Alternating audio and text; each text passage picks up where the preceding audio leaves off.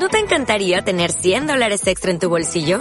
Haz que un experto bilingüe de TurboTax declare tus impuestos para el 31 de marzo y obtén 100 dólares de vuelta al instante. Porque no importa cuáles hayan sido tus logros del año pasado, TurboTax hace que cuenten. Obtén 100 dólares de vuelta y tus impuestos con 100% de precisión. Solo con Intuit TurboTax. Debes declarar para el 31 de marzo. Crédito solo aplicable al costo de la presentación federal con TurboTax Full Service. Oferta sujeta a cambios o cancelación en cualquier momento. Bienvenidas y bienvenidos. Saludándoles a todos ustedes. Su grupo favorito. Radio Franklin presenta La Voz Barreal, el programa donde tú eres el protagonista. Conducen Rodrigo Godoy y Pablo Vázquez.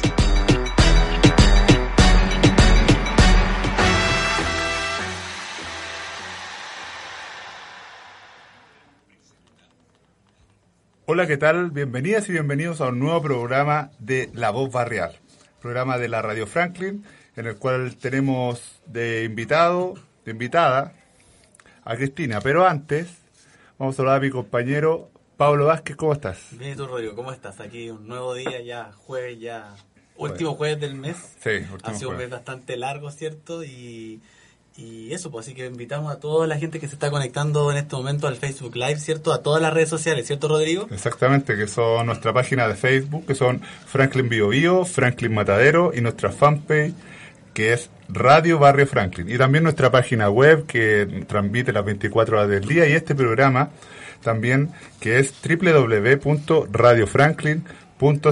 Eh, también estamos en el Instagram, arroba Radio Franklin, en YouTube, también ahí estamos subiendo todos nuestros programas en Radio de Barrio Franklin, y en Twitter, arroba la Radio Franklin. Bueno, hoy tenemos de invitada, ¿cierto? Como habíamos mencionado, Rodrigo, a Cristina, de la agrupación 18 de octubre. ¿Cómo estás, Cristina? Hola, buenas tardes. ¿Se escucha bien? Sí, súper escucha bien. súper bien. Gracias por venir a nuestro programa y también a nuestra radio. No, gracias por el espacio, por la invitación. eh, y nada, eh, qué bueno que hayan estos espacios comunitarios donde que, que ayudan también a, romper este cerco mediático que tiene que ver con los monopolios de la información. Qué importante informarse desde las fuentes. Y bueno, ahí vamos explicando Sí, es la coordinadora, por qué es. estoy acá, etcétera. Claro, que eh, Cristina es de la Coordinadora por la Libertad de los Prisioneros y Prisioneras Políticas 18 de octubre. Cuéntanos un poco, ¿quién es la Coordinadora 18 de octubre? Bueno, eh, primero que nada, contar que desde el 18 de octubre, incluso antes, eh, se conoce la revuelta popular, ¿cierto? El, el día del estallido, eh, eh, como se le han de- denominado, el despertar ¿cierto? de Chile, El ¿no? despertar de Chile. Eh, impulsado por muchachos secundarios con sus acciones y, y finalmente el, todas las generaciones y transversalmente nos fuimos uniendo en una sola voz y en una sola petición que tiene que ver con la dignidad de las personas, su calidad de vida y la precariedad que, que se ha habido, se, ha- visto eh, todo este tiempo. Bueno, a raíz de eso nace la coordinadora 18 de octubre porque la revuelta traía un costo eh, que tiene que ver con la prisión eh, con este discurso de- del señor Piñera, señor Chadwick, diciendo de que van a encarcelar a los violentistas, ¿cierto? Ya sabemos que los violentistas son todos aquellos que manifiestan su descontento, ya sea gritando, rayando, tirando una piedra, un, eh, un caceroleo, eh, y de sus formas más radicales que son los enfrentamientos con los carabineros, la primera línea, lo sabemos, bombas molotov, etcétera. Y eso ha traído, eh, eso es lo que finalmente eh, ha, ha hecho que un grupo de personas, individualidades, agrupaciones se coordinen para ir en ayuda de estas familias y de estos muchachos que están presos.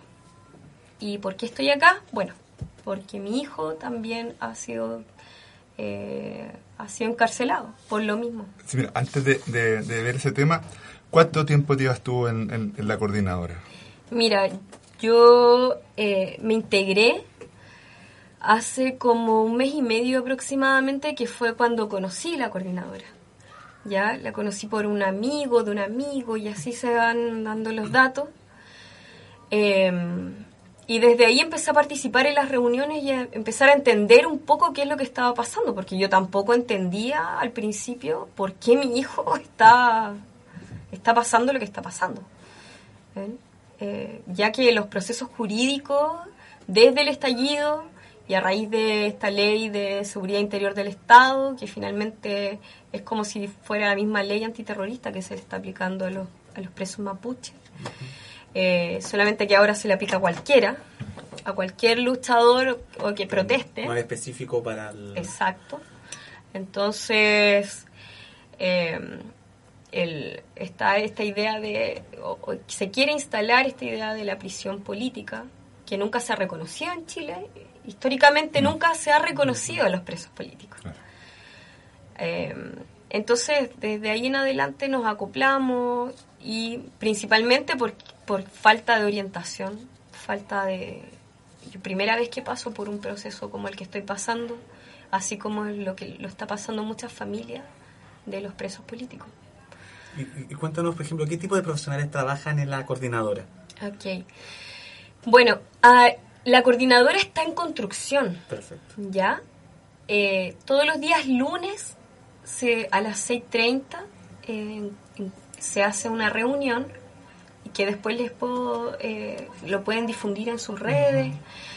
Em, que es una reunión abierta donde llegan todas las personas, agrupaciones, coordinadoras, individualidades, familias, han llegado profesores, han llegado psicólogos, han llegado em, eh, representantes de asambleas autoconvocadas de los diferentes territorios, eh, para justamente enterarse de qué es lo que está pasando y para ir difundiendo en, sus, en sus lugares eh, este mensaje y también personas que quieren prestar su apoyo. Entonces, como les digo, esto va construyéndose constantemente. Mm, ya no es algo cerrado, aquí no hay cabezas, es algo transversal y lo único que busca es solidarizar y visibilizar eh, esta, este costo de vida finalmente, porque es una parte de la vida de los muchachos que están presos que se las están arrebatando.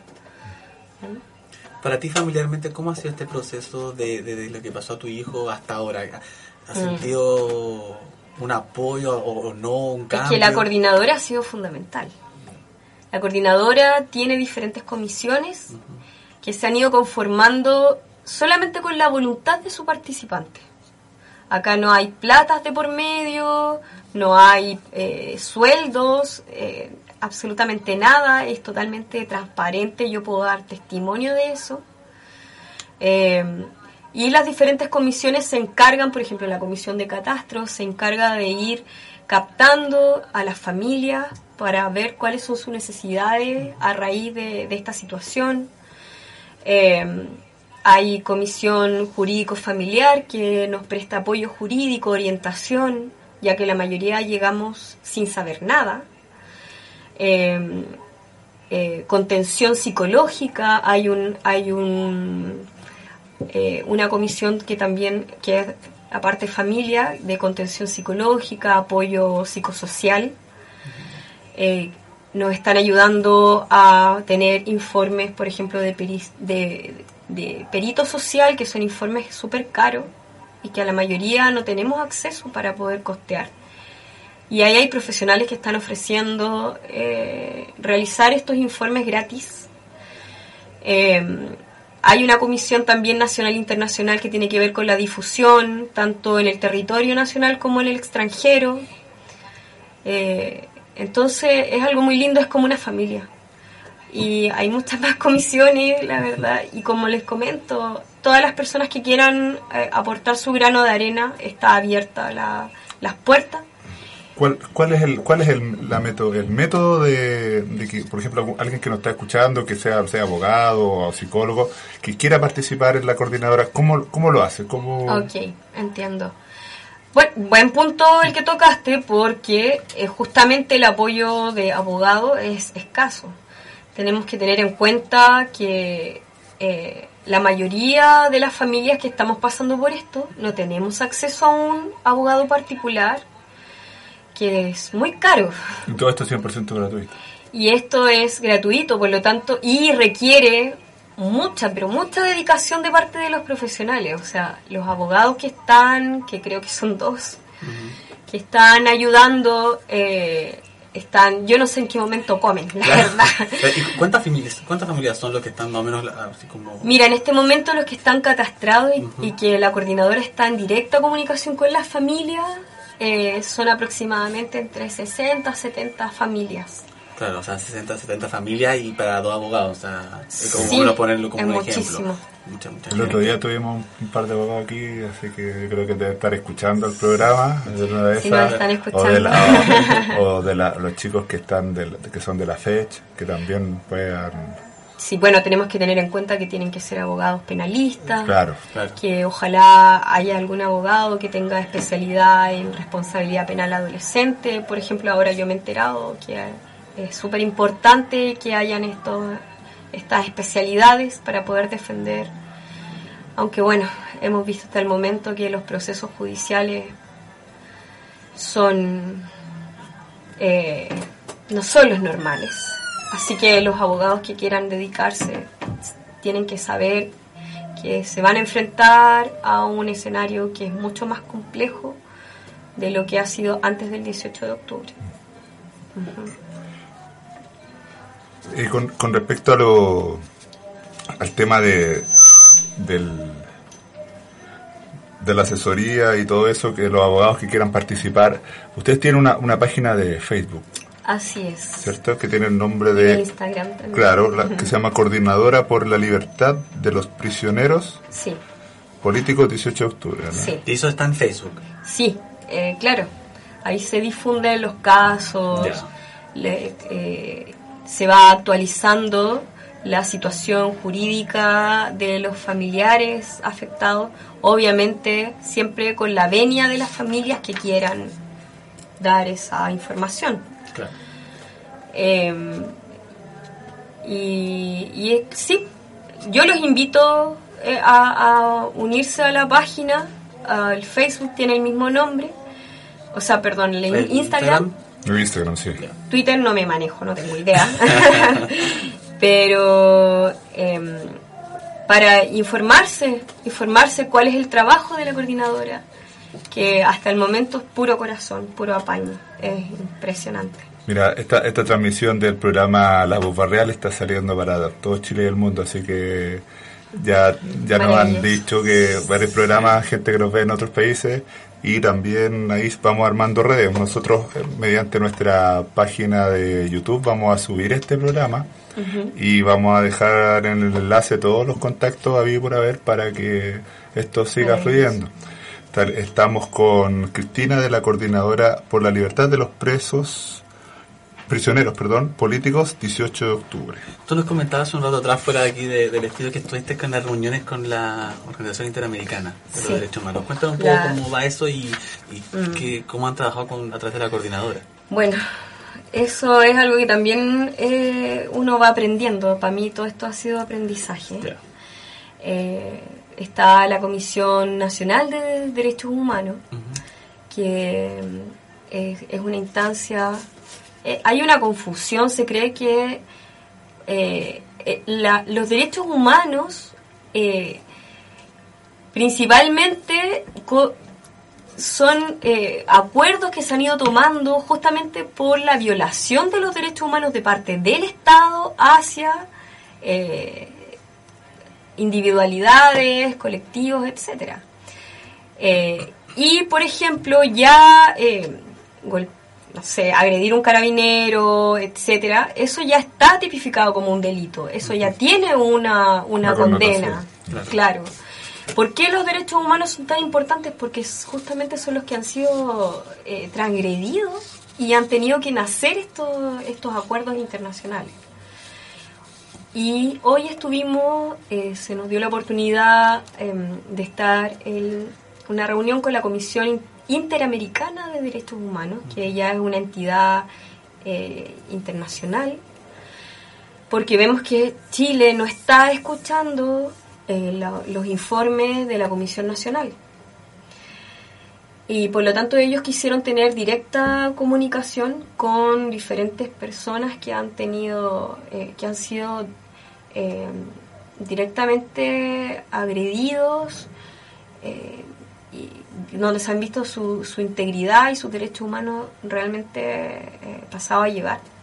Y yo de hecho hice una notita, porque éramos muchos. Fuimos tres familiares de, de los presos políticos de la revuelta. Sin embargo, cuando tú vayas escuchando todos los testimonios de las personas, no se nos puede olvidar. Fue la mamá, por ejemplo, de, de las niñas javierinas que, perdón, del Liceo 7, Del Liceo. cuando fue el allanamiento y eh, ella no tiene ninguna postura política y dijo que antes ella nunca se metía, que su hija no estaba haciendo desmanes cuando recibió balines.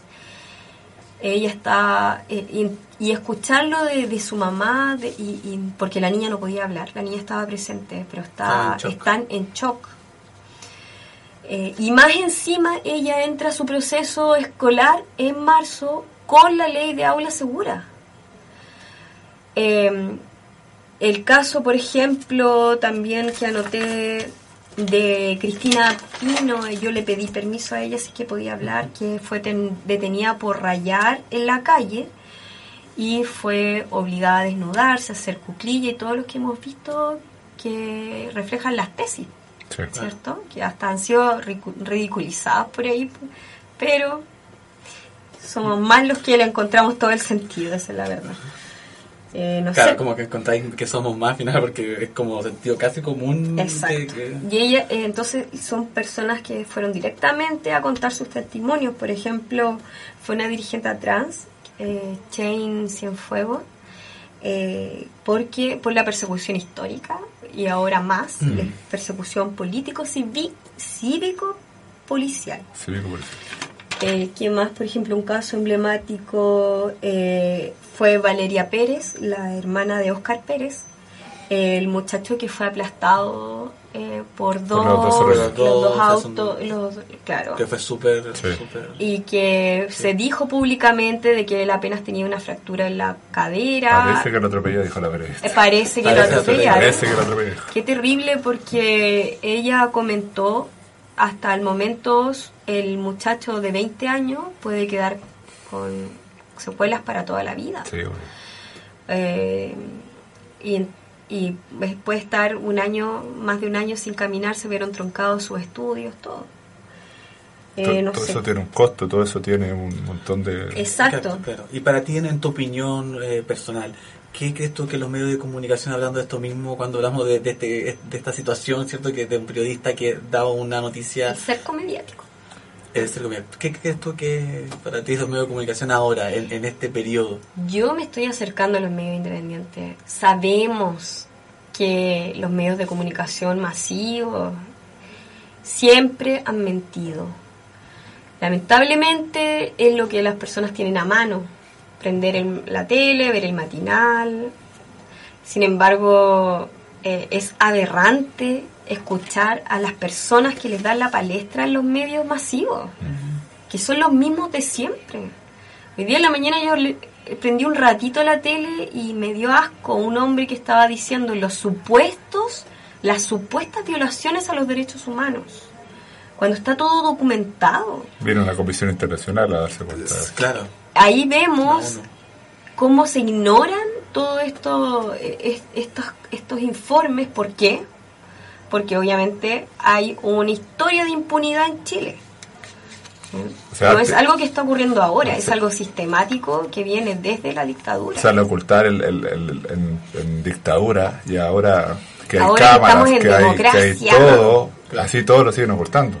Ustedes no sabían, no sé si se, se enteraron de que el jueves 30 de enero del 2020 se aprobó en el diario salió en el diario oficial Ministerio del Interior y Seguridad Pública modifica el Código Penal para para tipificar acciones que atenten contra la libertad de circulación de las personas en la vía pública a través de medios violentos e intimidatorios y fija las penas aplicables al saqueo en las circunstancias que se indica. O sea, el que baila pasa, preso. O sea, cortar una calle por, por un cacerolazo, preso. Claro. claro. Así, así de o por evitar que llegue la, la, la- O sea, cada vez vamos a tener menos, menos formas, ¿cierto?, de, de manifestarse, de, de poder mostrar el incluso descontento también. Sí, incluso hay una hay un listado no sé si le ha llegado de las cámaras que instalaron con reconocimiento facial para aplicar la ley de anticapucha Claro. Claro. ¿sí? Claro. entonces Así es. Es terrible porque de, de las demandas, nada. sí. Sin embargo, las leyes, eh, esta agenda corta, es- es- y me- se hacen de un día para otro. Claro. Increíble. De hecho, hay como cosas mucho más importantes que a lo mejor Supuestamente en una democracia. Claro, claro. Ahí vemos que Es un tema, un tema para reflexionar, ¿cierto? Sí. Vamos, estamos conversando con Cristina, ¿cierto? De, de, de la coordinadora 18 de octubre. Y ahora vamos a ir a una pausa musical, ¿ya? Sí, que es de Los Miserables, ¿ya? Se llama Sí. Simplemente, así que ahí lo elegiste, así que vamos a ir con esa canción. yo te va a gustar la canción sí. Sí. Rayos.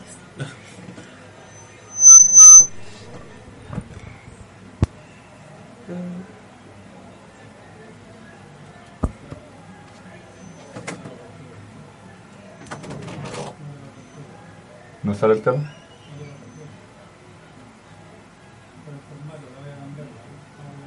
Ya estamos ahí, tenemos un problema ahí técnico. con la No, por, mientras, mira, Sí. estamos, estamos Vamos saliendo mediante. nuestro- vamos a sí. saludar a nuestros amigos del, Vamos a saludarlo. del, Del Facebook Live. ¿no es cierto? Mira, toda la Sí. gente que está conectada, ¿logras ver alguno, Pablo, no? Sí, a ver, pero más abajo, más abajo, a ver, vamos a ver, Uh, ¿quién mucha está? gente. Sí, mucha gente, tenemos Sembrando Bueno. Rebeldía, ahí nos escribe saludos a... a Estás Cristina. escuchando La Voz Sí, Barrial. este- cuestión está casi como Un abrazo, amigo. compa, ese. Manuel, sí, Manuel, eh, César, Fabiola, Fa- Blanca, Blanca. a Natalia, Silva, Karina, Karina, Teresa, Karina, Teresa. Gutiérrez, Sí. ¿Quién más? eh, Juan Escudero, Sonia Bravo, Oye, demasiada gente. Marcos Donoso Araya, A todos hay otro comentario, a ver, llega un comentario nuevo. Carlos Valdés acaba Carlos de unir a la, Ah, a la transmisión. Hola Carlito, ¿cómo estamos? Hoy hay 27 grados en Santiago, estoy dando el tiempo, ¿cierto? Esto es improvisación, no es Sí. máximo, ¿ah? hay que entender un poco, ¿cierto? 27 grados en Santiago, así que harto, harto calor y para mañana también se hace Leo- 34. Estás escuchando La Voz Barrial. Y ahora sí nos vamos a la canción. Vamos a la canción.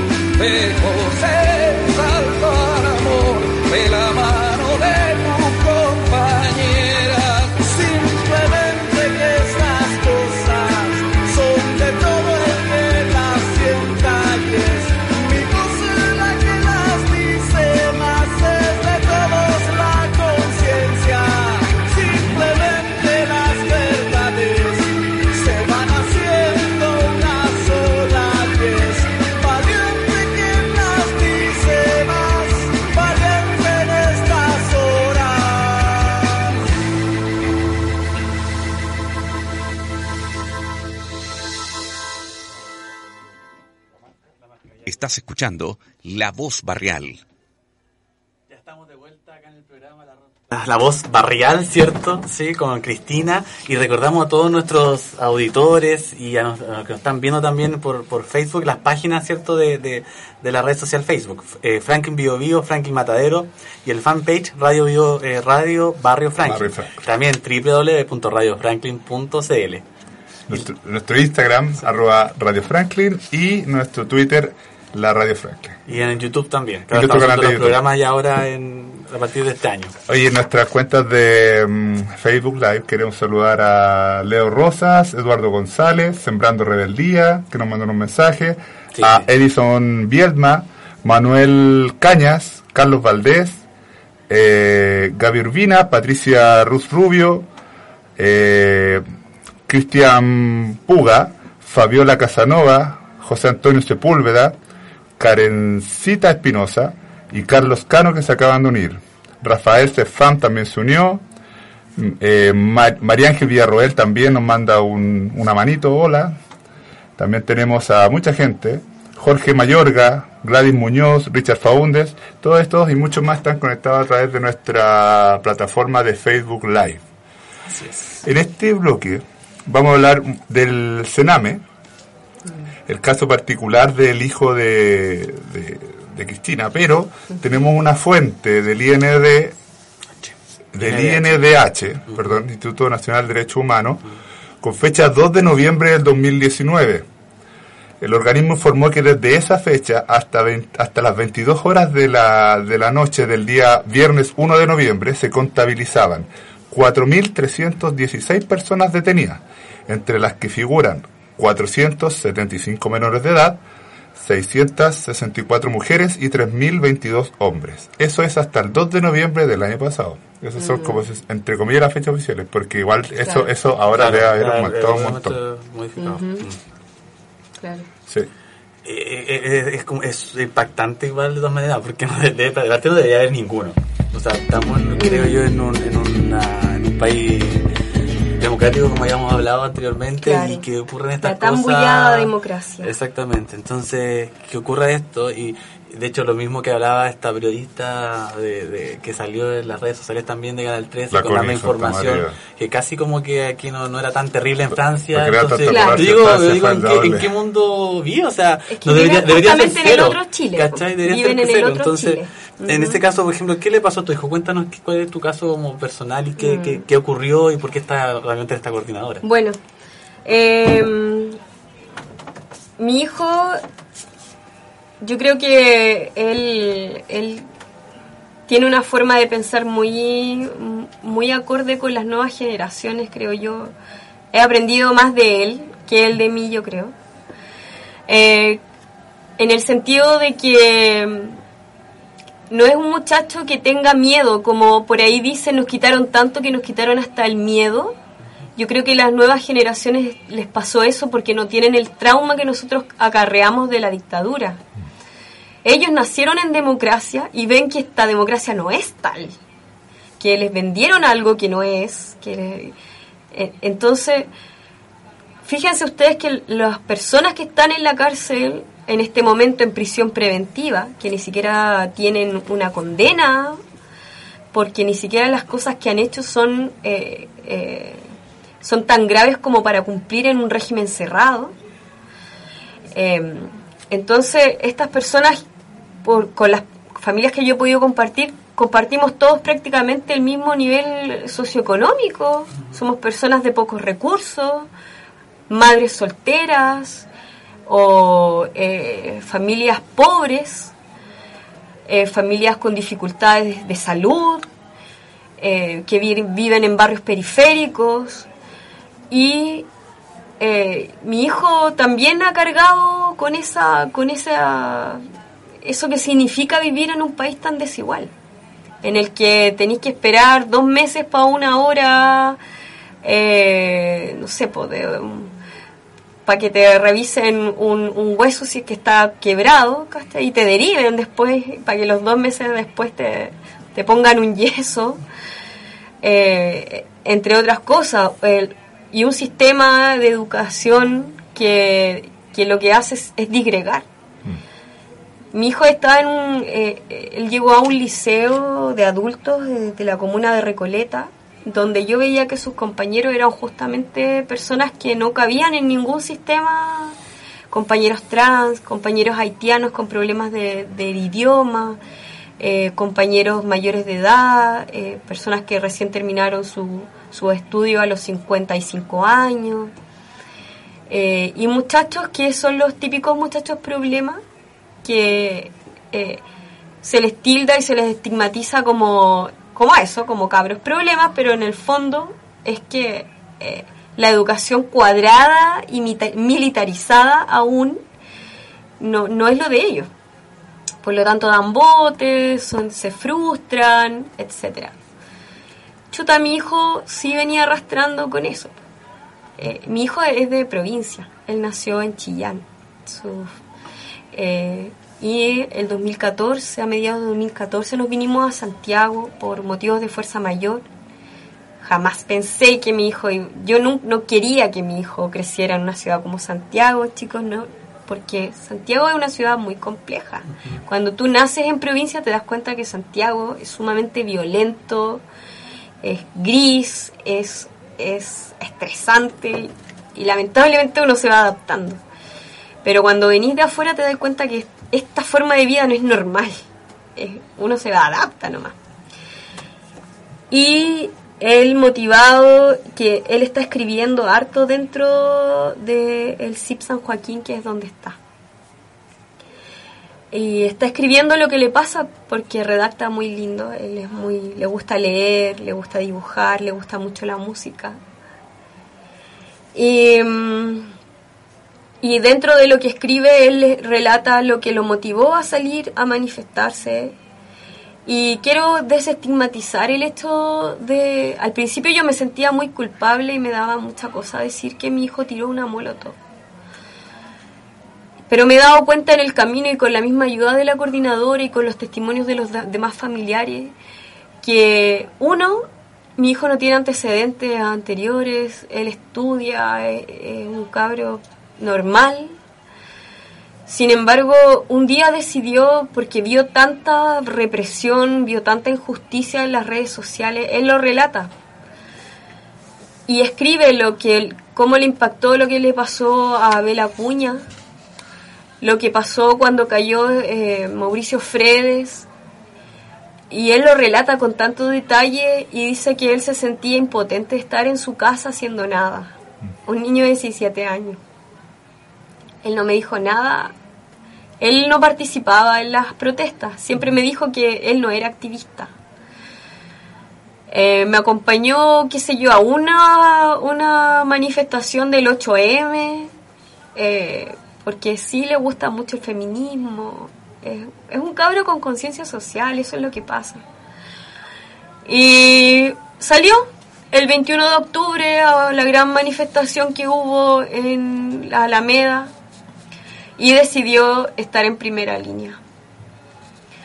Y sí, tiró eh, eh, esta, este artefacto incendiario, que en realidad es de poco, es poco nivel el- de destrucción el que tiene, es más casi algo simbólico. No dañó a ningún carabinero, nada. Sin embargo, eh, Bueno, lo grabaron, lo siguieron, que es la metodología que están ocupando los... La persecución. La, la persecución, están grabando a los muchachos, los eligen. Generalmente son muchachos que no tenían ningún tipo de actividad anterior en, en las marchas, etcétera. Como también hay casos de persecución de mucho antes, eh, de personas que eran activistas en sus territorios.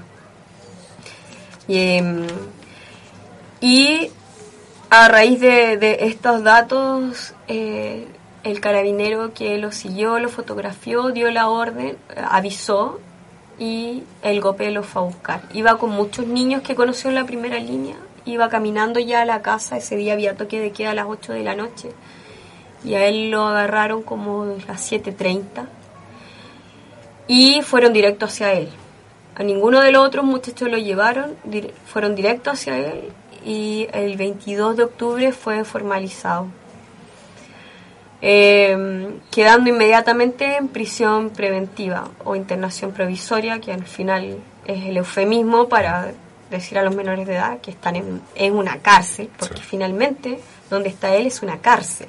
Está custodiado por gendarmería y los muchachos tienen un régimen carcelario.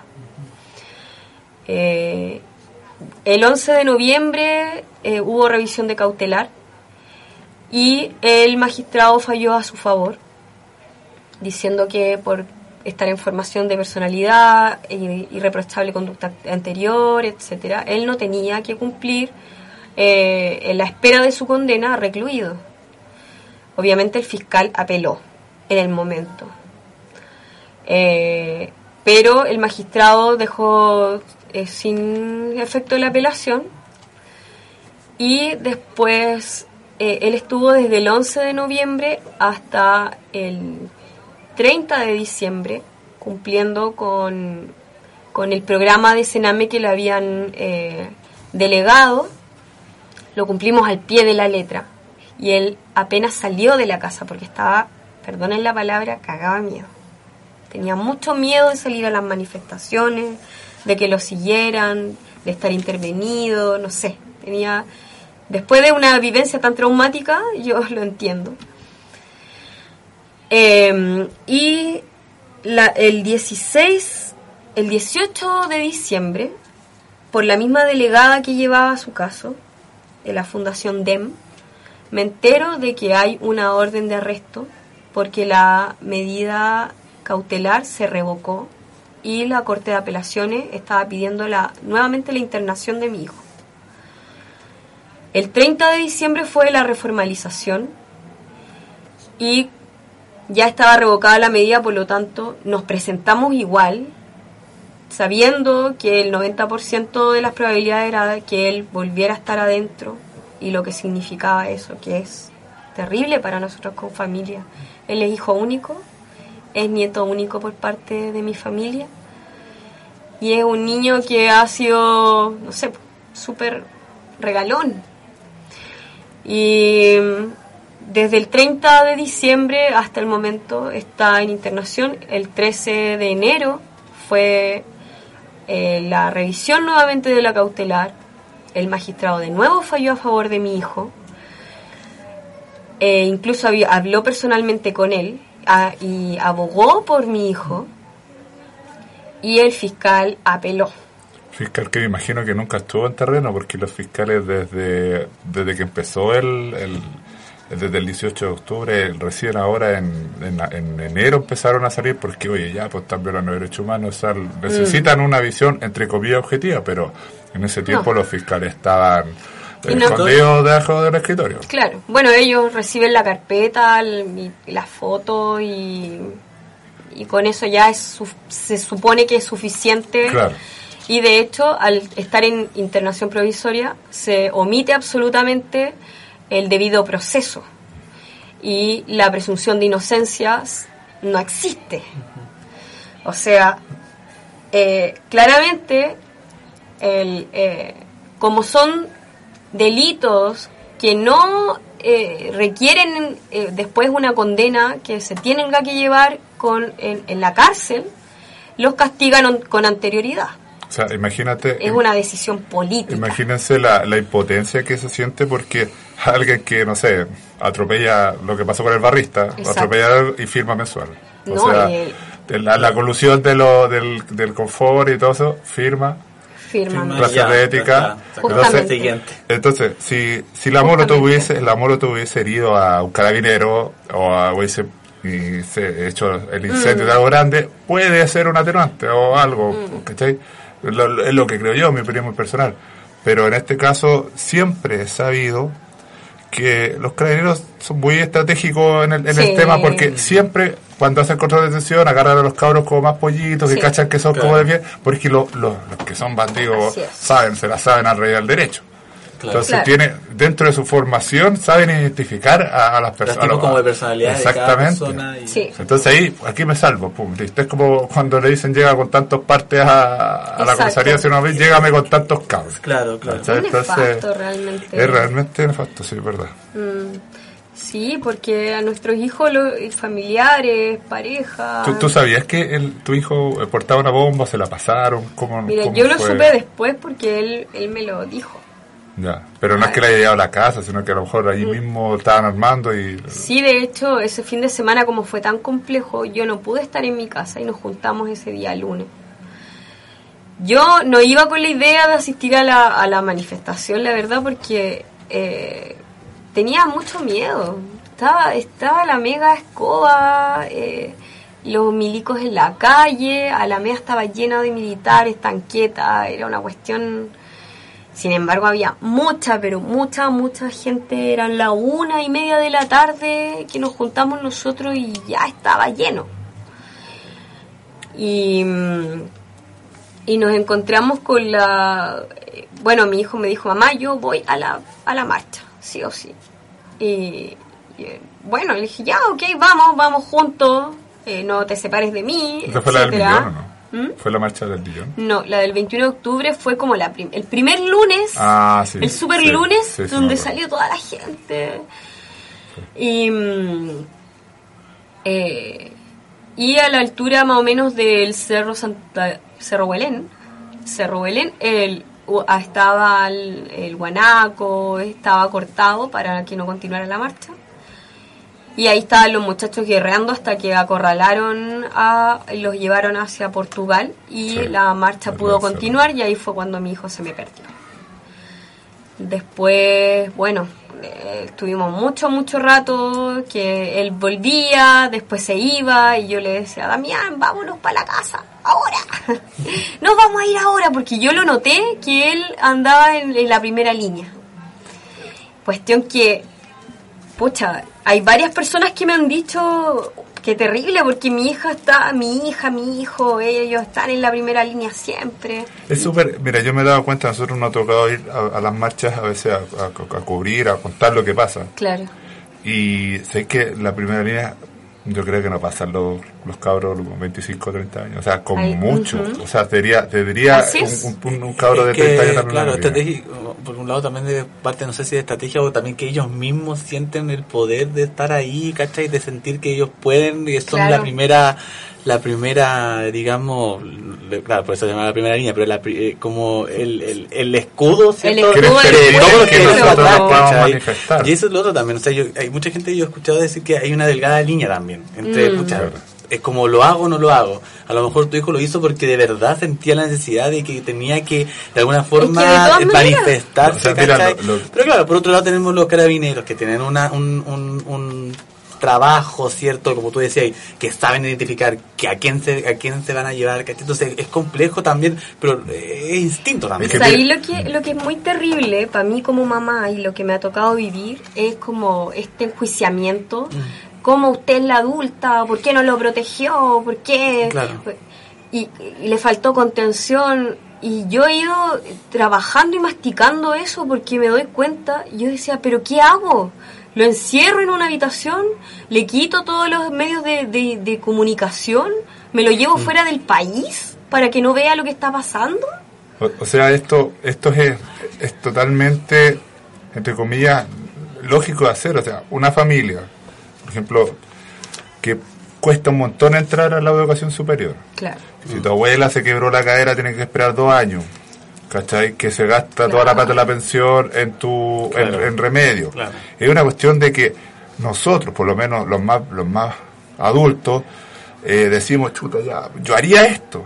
Claro. Pero puta, tengo una mochila atrás, tengo esto. No pero puede. los No se cabros, puede, pero los cabros que han sido vulnerados, que le ha tocado, que saben que, por ejemplo, Así es. estar, en- estar hay, hay clases sociales que tienen eh, la- el éxito ganado, o sea, colegios que pagan, no sé, dos palos, un palo y medio, y esto puede estar... Y que son los salen mismos que dicen, no es la claro. forma de protestar. Salen del colegio, Claro. claro, Claro. salen del Y por eso hay que llevar la, la delgada línea, ¿cachai? Que tú ves más arriba y es otro mundo y tú te para abajo es otra cuestión, Salen, salen del colegio a, una- a la mejor universidad, incluso estudiar afuera, y, y güeyes terminan la universidad y están claramente que no van a ser mínimo gerentes de algo. Claro. ¿Y por qué yo no? Si me esfuerzo el doble, me ando tres horas en micro, mi papá no me, no me compró el auto cuando salí de cuarto medio. Entonces dices, ¿por qué? La falacia de la meritocracia. que- es que Exactamente. Y eso el Estado el que tiene que proveer todo eso, ¿cachai? El Estado el que tiene que... Que imagínate la frase que hay que dicen eh, es que estos quieren todo regalado. No, no queremos regalado, queremos que nos dejen de robar, por favor. Claro. Que Claro. se hagan millonarios a nuestras costillas, por favor. Que ¿Qué- y, qué- y por qué no se, o sea, por qué no se ceban, como se dice vulgarmente, de, de tanto que se han robado? Y, y a vista y paciencia, ya han habido juicios, ya, ya han, de hecho, han, han hecho Es que montones yo- de yo cosas. creo, creo que el Estado es el que no ha puesto los límites, ¿cachai? Porque el Estado está metido en la, en la elite, ¿cachai? No, Claro. como todo es todo... Es que Tú vemos estás aquí gracias a un gobierno Claro. con un 6%, que eh, hoy día me enteré que ahora ya no es 6%, es 12%. Ah, wow. Vamos Eh, súper bien. Pero en un momento un gobierno que está con un 6% de aprobación y que está emitiendo leyes y que esas leyes se aprueban independientemente de que sean partidos de derecha o izquierda, perdónenme, creo que todos los partidos políticos son eh, cómplices de que estas leyes se aprueben y que son las leyes que tienen a nuestros hijos viviendo un periodo carcelario injusto.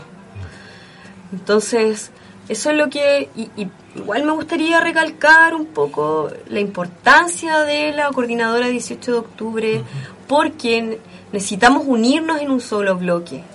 Al que las personas sepan, que personas que están pasando por esto, sepan que no están solas. Necesitamos reunirnos los familiares, y porque resulta que te hacen creer que eres culpable. Y la coordinadora no hace distinción, eso lo aclararon, no hace distinción en si es culpable o no. Son presos de la revuelta social.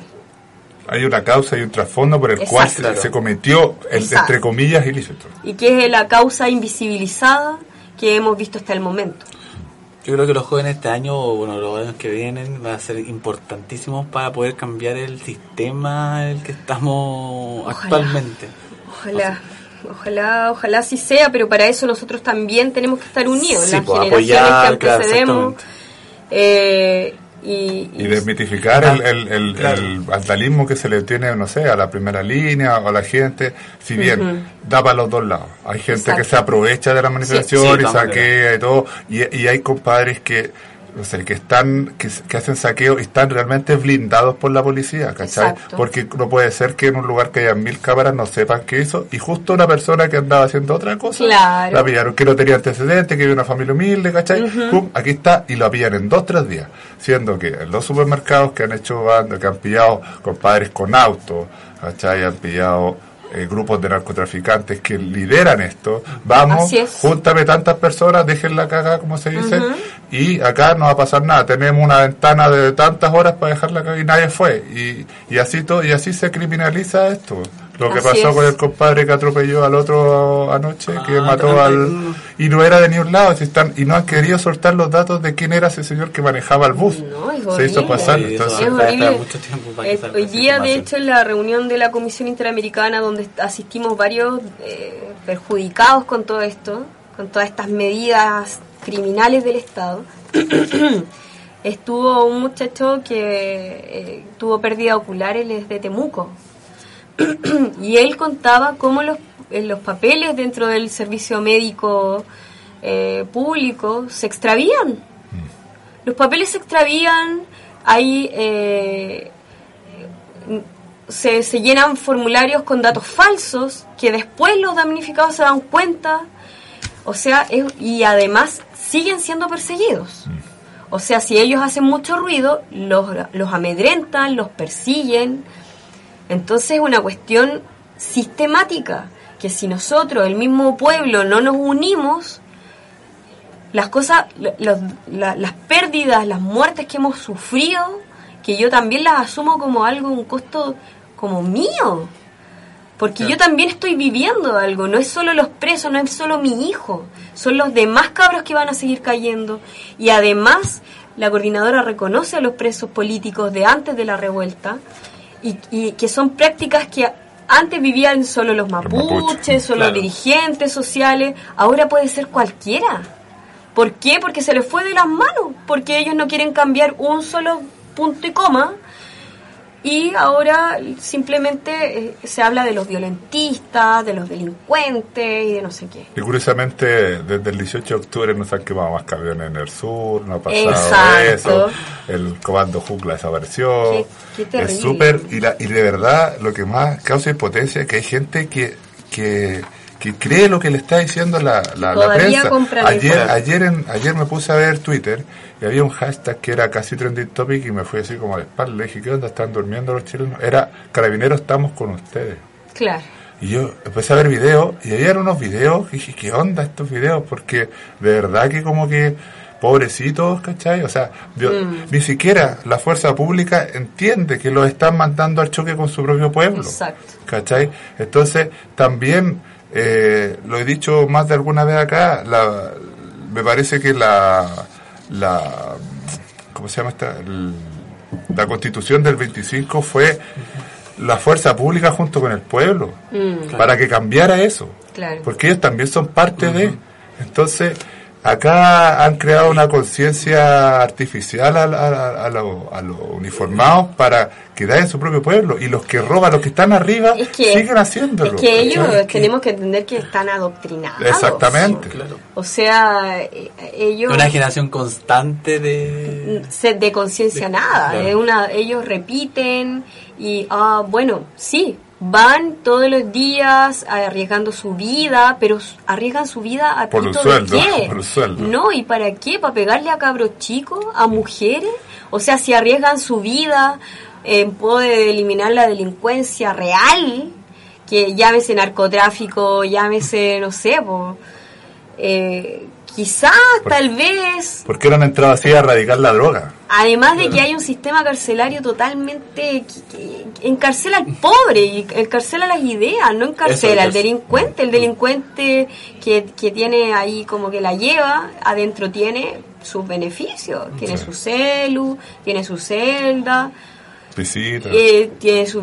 Pero, pero para eso él tiene que tener contactos con ciertas personas de influencia, Oye, cosas que claro. nosotros no lo tenemos. Oye, con respecto a lo de la, de la cárcel y todo, el, el, tu hijo está, está está bien en el lugar donde está, bien has entre podido ver, comillas, Sí, entre dentro del lugar. No, desde que él está adentro yo no falto a las visitas. ha podido armar alguna adentro un, un grupo con, con cabros que de verdad están con la misma de él. No, él está, eh, bueno, en, en el CIP de San Joaquín ya han pasado cuatro menores presos de la revuelta.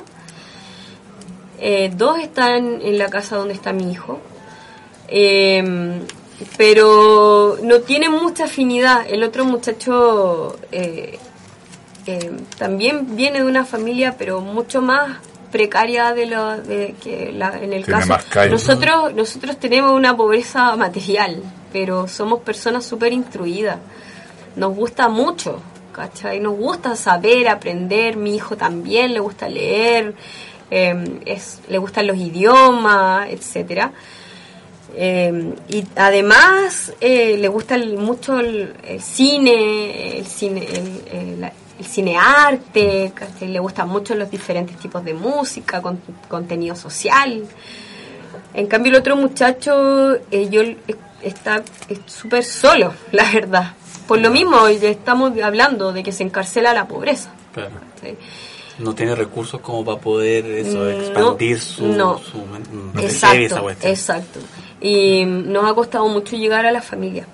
la verdad. Y mm, eh, adentro sí ha tenido un, un trato diferente porque eh, Sename sabe que estos niños son diferentes, que no son el perfil de delincuencia, De- de- sí, delincuente, claro. Exacto.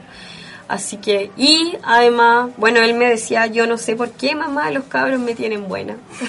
¿Por ser como- Porque sí, él es- como un es como un viejo chico, es como un caballero así, es muy alto y muy y habla muy correcto, qué sé yo, pero no le agarraron mala, po, sino que al contrario, él me comentaba que en un momento le decían que, "Oye, Toro, me dais pena porque tú no deberías estar aquí." ¿Sí? Y a veces uno se encuentra en la fila para poder entrar, que, que es igual que una cárcel, te revisan todo, es- es muy estricto Y muy denigrante. y muy denigrante. Eh, y, y en la misma fila las personas de repente conversan y me han preguntado así, ¿y su hijo por qué está? Porque es, generalmente son los hijos de, de las mujeres, que la mayoría son mujeres las que vamos de visita, son reincidentes, son cabros que han, han recaído, que tienen cinco denuncias por robo, qué sé yo. Y cuando yo le conté a una niña que ella venía de, de haber visto a su pareja de Valdivia que estaba en la cana y ahora venía a ver a su hermano en, en el CIP. Y ella había estado en la cana en Brasil, o sea, un- se manejaba en todo. Claro. Claro. Entonces, cuando me preguntó por qué estaba mi hijo, yo le conté y me dijo, no, ¿y por qué si estos cabros son buenos? Decía, no, mi hermano, él, él sí andaba haciendo cosas. O sea, po", los decía. menores que, que, Claro. que roban el lugar con intimidación, que, que no sé, pues se hacen los portonazos, ¿cachai? Sí, Que porque con- tenemos, sabemos que el círculo... y, no- y, y, y salen firmando, si eso es lo más terrible. Exacto. Por eso se habla de prisioneros políticos. Claro. Claro. Porque a nosotros se nos están negando los derechos o los beneficios que tiene eh, cualquier otro eh, otro preso, ¿cierto? Que está esperando su, su castigo, condena, su, sanción, su sanción. condena, exacto. Y siguen creando leyes para Claro. poder reprimirte más. Sí, Ese es así es el es. punto. Que esa ha sido como más o menos la política que... De hecho, ahora con, la, con las cámaras de reconocimiento facial, o sea, te van Claro. a pillar con una capucha porque obviamente el gas es horrible. Es horrible. ¿cachai? Ayer estuve, oh, qué terrible, está muy, muy... Y no sé qué Sí. gas estar usando, porque de Sí. verdad que ni siquiera te lloran los ojos y te tiran a tumbar. Más Sí. que eso es Es lo, lo como más- gas pimienta. Sí, es parecido, sí. Mm. De hecho, dan una recomendación, les vamos a dar un tips para cuando vayan a la... Mm. Dicen que la, la- el maquillaje plateado en Mm. ciertas partes de la cara desfigura un poco y la, y la cámara de reconocimiento facial no te no te toma Mira, no te toma. bueno, hay que- hay que- lo dijo lo dijo un, un- un- un profesional de la, del, del cine que, que decía que que píntese la cara o una mitad o, o manchas con maquillaje plateado dijo y la cámara de verdad que no se vuelve loca no toma los rasgos ¿cachai? Buena, entonces ya tienen un rato para el próximo Estamos conversando con Cristina de la coordinadora de 18 18 de octubre, ay, 18 de octubre, y Cristina, ya nos está acabando el programa, ya, ya estamos, ya vamos Mm, para la hora, así que sí. algo más que quieras decirnos saludo a alguien y Sí quiero saludar a la persona que me hizo el contacto aquí. ¿Cómo se llama el? Gabriel Oteiza A Gabriel. Silva. Oteiza creo, sí. Bueno, y agradecerle a ustedes igual el espacio. Su casa Eh, Gracias por venir, sí. Muchas quiera. gracias, en serio. Se necesitan estos espacios, se necesita... eh, porque, bueno, están, están los presos políticos, están lo- los damnificados por daño ocular, eh, y por, por ellos no podemos dejar la lucha, no podemos dejar la calle, eh, no podemos dejar de exigir lo que nos corresponde. No queremos nada gratis, queremos que los corruptos se vayan. Sí. Eso es lo que queremos. Oye, y en nuestra transmisión de Facebook Live, ¿no es cierto? Tenemos a María Ángel, a Carlos Cano, eh, tenemos a, a José Antonio Sepúlveda también, de nuevo, a Edison Viedma, eh, Bio Flora Salvaje, Margot Laplechade, que La estuvo con Margot, nosotros sí, hace la poco. Margot, sí. Lidia Paola, eh, Patricio Pinto, Jorge Alexia Bendaño, Priscila Godoy, eh, Eduardo Andrés González, Aide del Carmen Barraza, Mónica Gema Escudero Olivares, Viviana Venegas, todos ellos están unidos en esto. Oye, gracias por vernos también en Sí, Facebook Live y y- en todas las redes sociales. Y este programa lo vamos a subir a la Ahí, plataforma de YouTube eh, mañana. Radio así que- así que también nos puede ahí descargar. Sí, ¿cierto? me encargaron el audio también. Sí. Sí. Muchas gracias entonces, muchas gracias Cristina, compañero Rodrigo. Nos vemos ya en una siguiente ocasión. Sí, pues nos vemos. Nos vamos ya. Nos vamos a despedir con un tema, Así es. ¿cierto? Que se llama 7 y 10 de la libertaria, ¿cierto? La Vida libertaria. De la lira Bueno, libertaria. ¿puedo-. ¿Me dan un minutito Sí, dale. para leer algo muy pequeño que Sí. escribió mi hijo? Bueno, lo encontré en un cuaderno eh, antes de que él lo volvieran a meter al CIP. Cuando él supo que tenía una orden de arresto nuevamente, él escribió esto. Dice, me busca la ayuda, fuerza bruta del Estado, con magistrados comprados y con millones adiestrados. Me busca la ayuda por ser un peligro para la sociedad mientras caminan libres genocidas con impunidad y no pierden ninguna oportunidad de privar de libertad a quien hoy exige dignidad, para ejemplificar y demostrar a base del miedo que mejor te quedáis en casa sentado en tu sillón de cuero. No les compro su campaña del terror, nos quitaron tanto que nos quitaron hasta el temor. A su doctrina del shock, a su represión sistemática, político, pi, no sabemos de memoria tus tácticas, todas las prácticas que ejercen día a día, tu manga de Perkines a quienes llamas policía, violando y torturando en cada comisaría. ¿Y qué sería de lo que digo si lo que ahora escribo jamás lo hubiera vivido? Si nunca hubiera visto con mis propios ojos todo el maltrato que ahora relato. Si así está el trato, no habrá mano con los giles, no habrá mano con quienes disparan contra el pueblo sus fusiles. Son miles y miles, pero nosotros somos más y vamos por tu propiedad que un día usurpaste y no tuviste las pelotas de dar cara y decir la verdad. ¿Te da miedo la sinceridad? Negacionista y mentiroso compulsivo, te ganaste solo la ficha de ser el, público enemigo. Habla de Piñera, ¿no cierto? Y eso es lo que yo creo. Y hoy hago público lo que la tele omite, la invasión y la guerra disfrazada en tu discurso de paz. Ya no te creemos más, sabemos a dónde vas, lo que quieres y quién eres. Ya no esperes tener el privilegio del silencio de un pueblo torturado. Más fuerte gritaremos por cada ojo mutilado.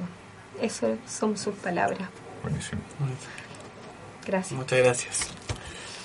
Pues, gracias también a nuestro radiocontrolador, don Nuestro amigo Vicente. Vicente. Vamos con.